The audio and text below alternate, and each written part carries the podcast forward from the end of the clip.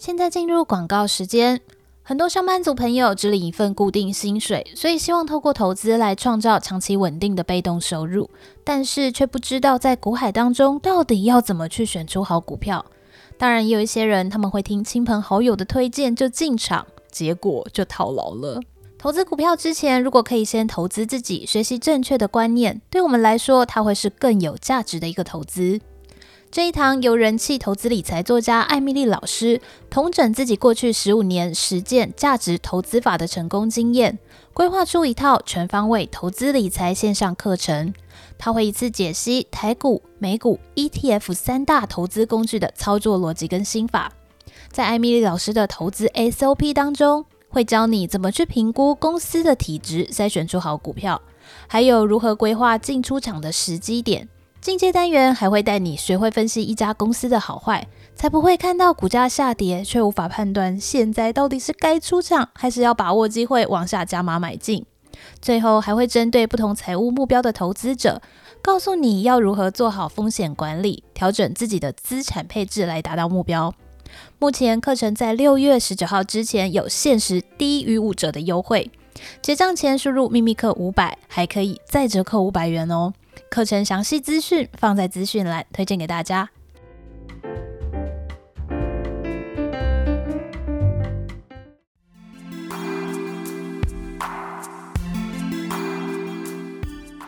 Hello，大家好，我们是地产秘密课，欢迎收听地产好学生。Hello，大家好，哇，这一集呢其实蛮重要，就是买预售屋的朋友都会面临到客变。那其实购买预售屋其中一个优点就是可以针对自己日后想要的装潢需求进行客变。那通常呢，预售屋在施工的阶段可以依照自己的需求去预先变更，像是格局、建材、设备。电路配置相关等等的，那毕竟建商当时在规划这个房子的时候，会有一套制式的室内规格跟基本的设备，但有些人觉得，哎、好像不太适用，哎，那其实客变的好处就是避免交屋之后进入到装潢的阶段，才发现啊，需要拆除隔间或是把地砖敲掉，卫浴设备要换掉，其实会浪费很多时间。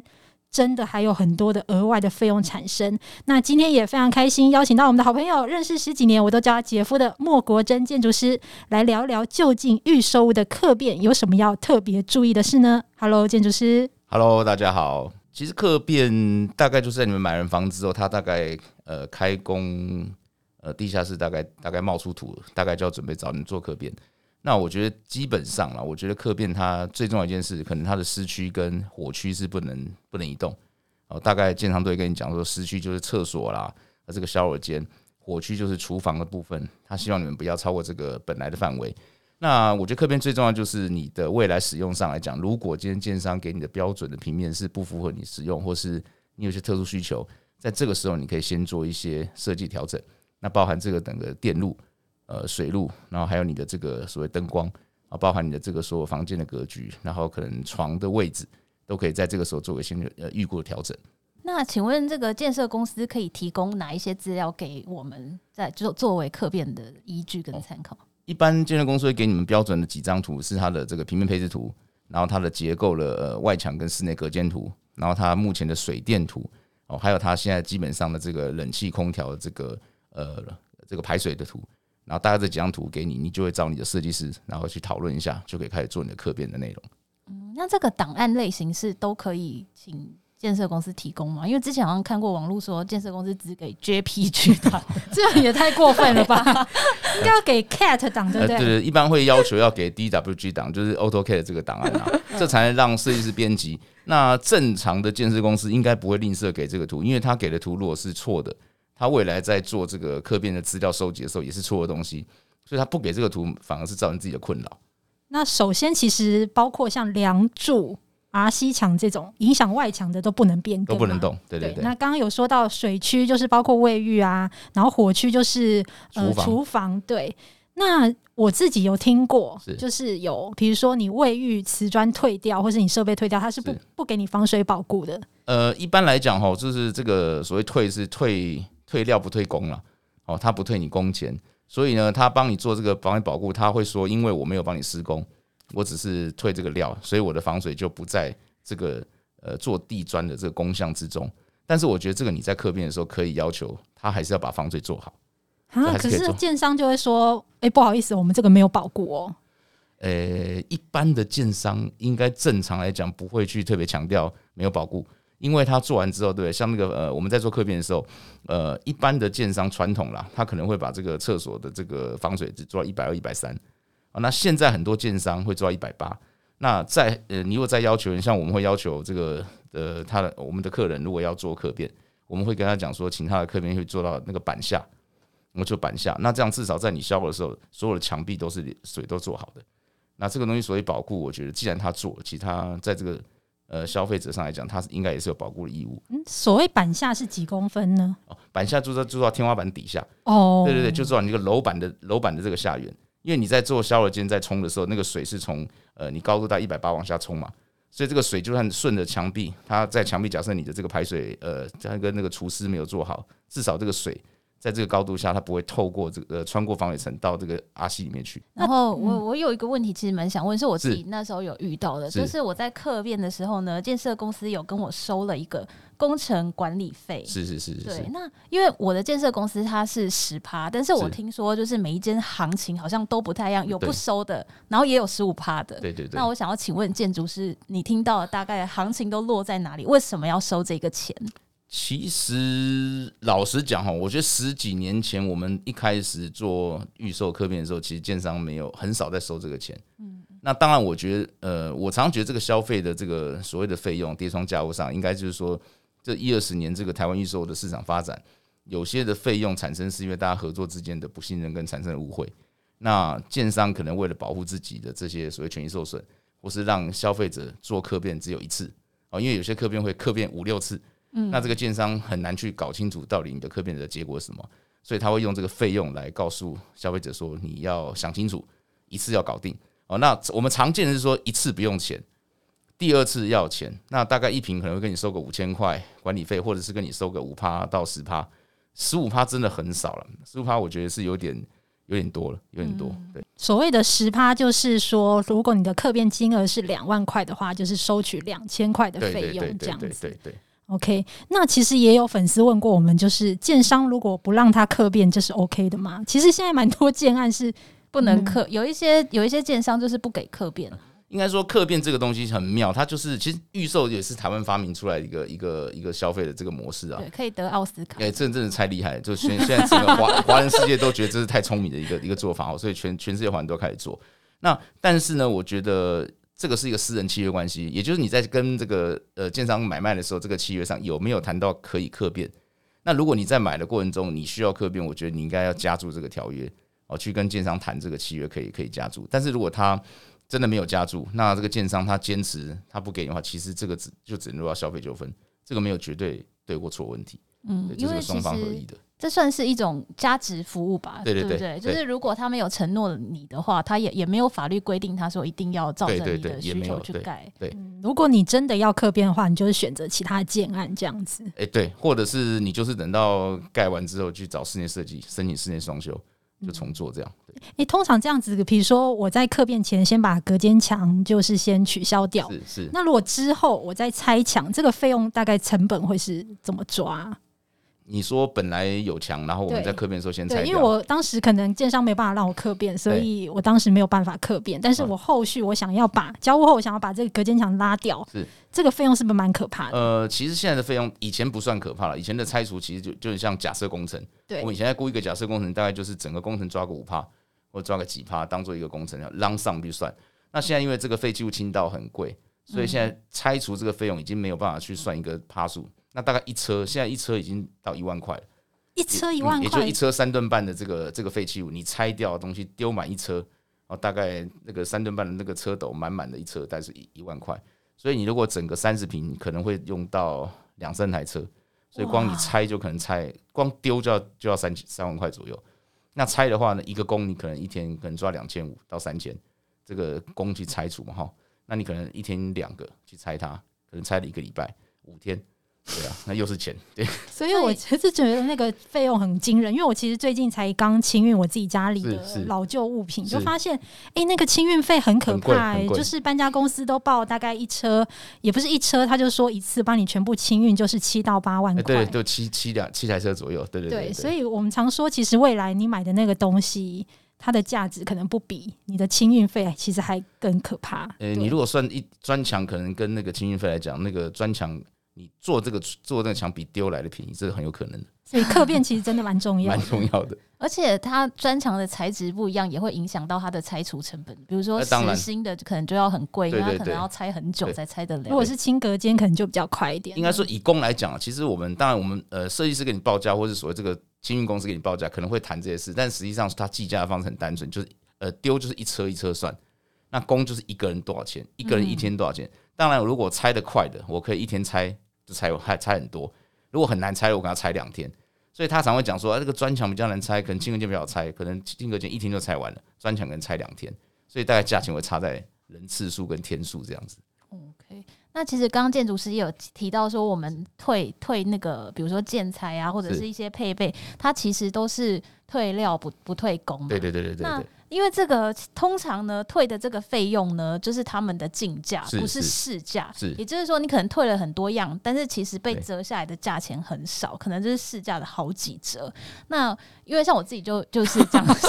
他他就是属于想要花钱全部退掉的人。我就退了很多东西，然后后来发现，哎，怎么怎么才给我这么一点点钱？对对对对。那我想要问一下，就是一般来说，就是这个进价跟市价中的中间的这个折数大概是多少？那大家退之前可以自己先想想清楚，像我当时就是没有想很清楚。应该说讲这个东西，当然它会有一些这个这个行业的一些一些机密跟 know how，但是我觉得没关系，我们大概讲一个概率了哈。比如说，一般你去买这个卫浴设备，你走进去哈，walking 进去，一般的客人可能就是没有折扣，或是九六折，给你打一个很小很小的试价，市价就是你进去一个一个马桶五万块，大概没得谈，可能只能谈五万块变成变成四万九千五百块。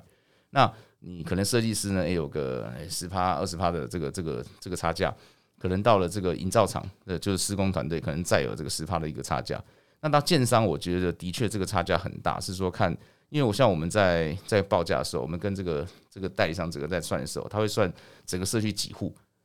比如这个建这个案子有两百户，那个价钱其实有时候可能到四折都有可能。嗯，哦，但是我这个建这个案子就只有三十户，你的价钱可能跟一般设计师拿的是差不多。所以建商在退这个价钱，大概会当然是从他来价来退给你哦，他当然会从来价退，那甚至他可能真的会在退来价完再扣他的管销费，哦，这个是很有可能的，对对对对。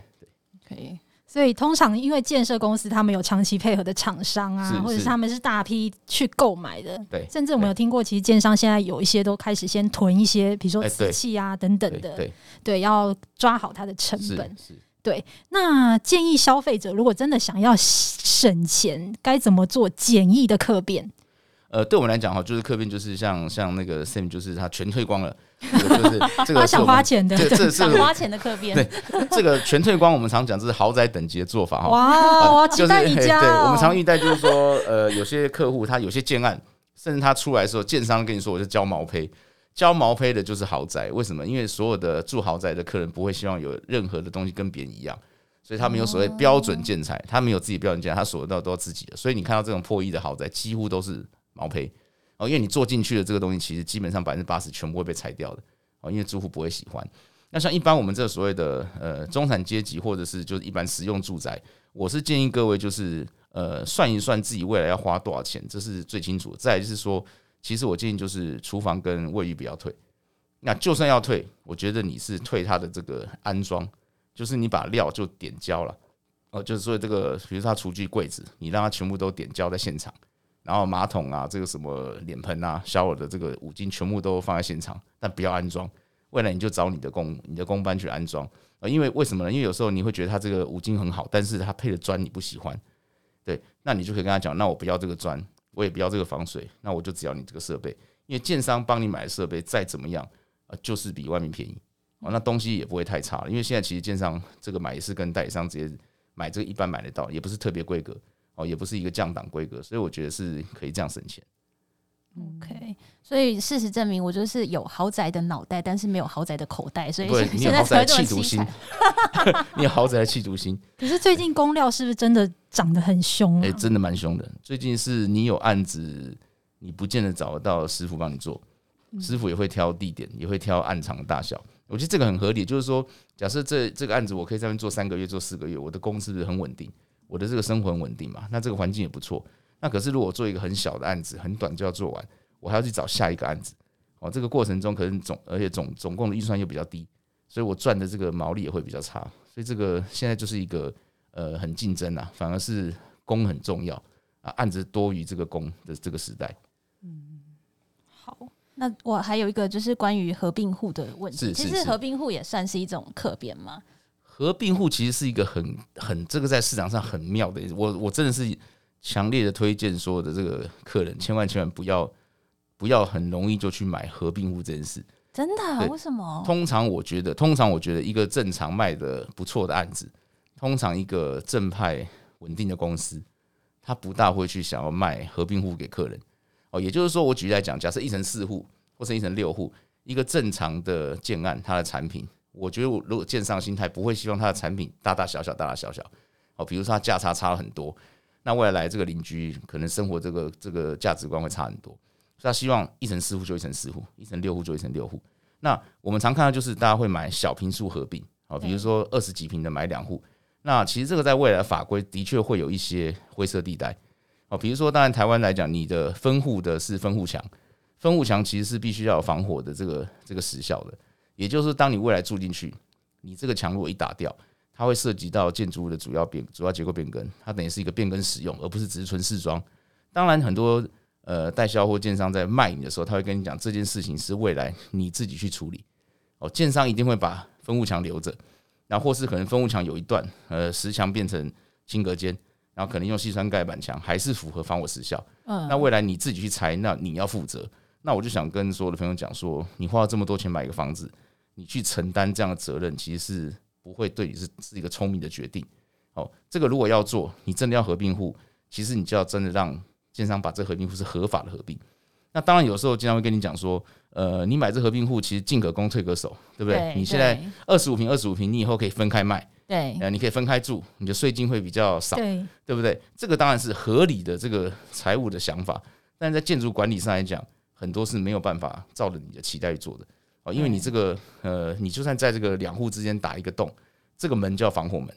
哦，这个门叫防火门。那重点是你在地震上来讲还是两个门牌，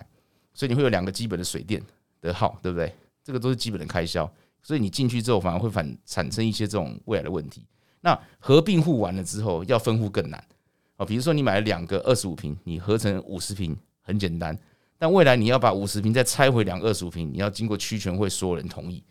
哦，这件事才能做。这是非常困难的。那所以你合，所以很多人买了合并户，基本上两个门牌是没有合并，那就一直过着那个好像在灰色地带，呃，不是很不是很合法的方式去去去去过生活这样。我还有听过一个说法是说，低楼层其实不太不太适合做合并户，因为结构安全的问题。那建筑师是这是真的吗？其实应该这样讲啊，现在的新，我觉得九二一地震之前，当然很多房子是结构，大家呃，可能大家对这个墙要拆不拆，或者是以前的房子设计来讲。墙会来当主要结构。以前你看到的墙是二十公分的、二十五公分的，它就是一个类似承重墙，它就会来当结构。那可是现在其实基本上新的法规已经规定了，所有的主要的接受力量就是柱跟梁，